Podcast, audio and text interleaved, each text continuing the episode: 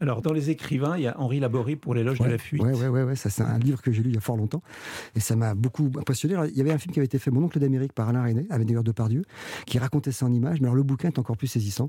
C'est une analyse comportementale euh, que, qui m'a fasciné. Mais il y, a déjà, il y, a déjà, trois décennies de ça. Donc euh, voilà, j'ai trouvé dedans toutes mes déviances et toutes mes qualités. Voilà. C'est-à-dire?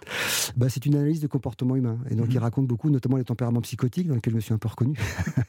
et puis et puis il nous pardonne. Il, dit voilà, vous êtes comme ça parce qu'il s'est passé ça dans votre enfance, parce qu'il s'est passé ci, parce que ça. Donc pardonnez-vous et vous pardonnerez aux autres déjà et vous aimerez un peu plus.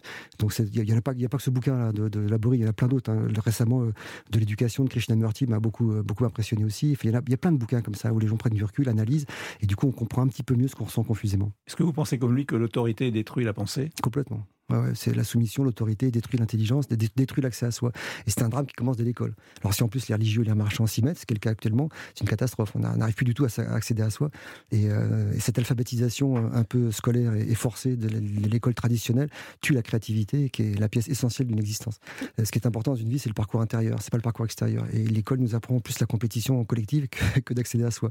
Et l'intelligence ne se manifeste que si on peut accéder à soi. Ce qui est assez dur. Moi, en faisant le guignol, finalement, j'ai un petit peu à moi.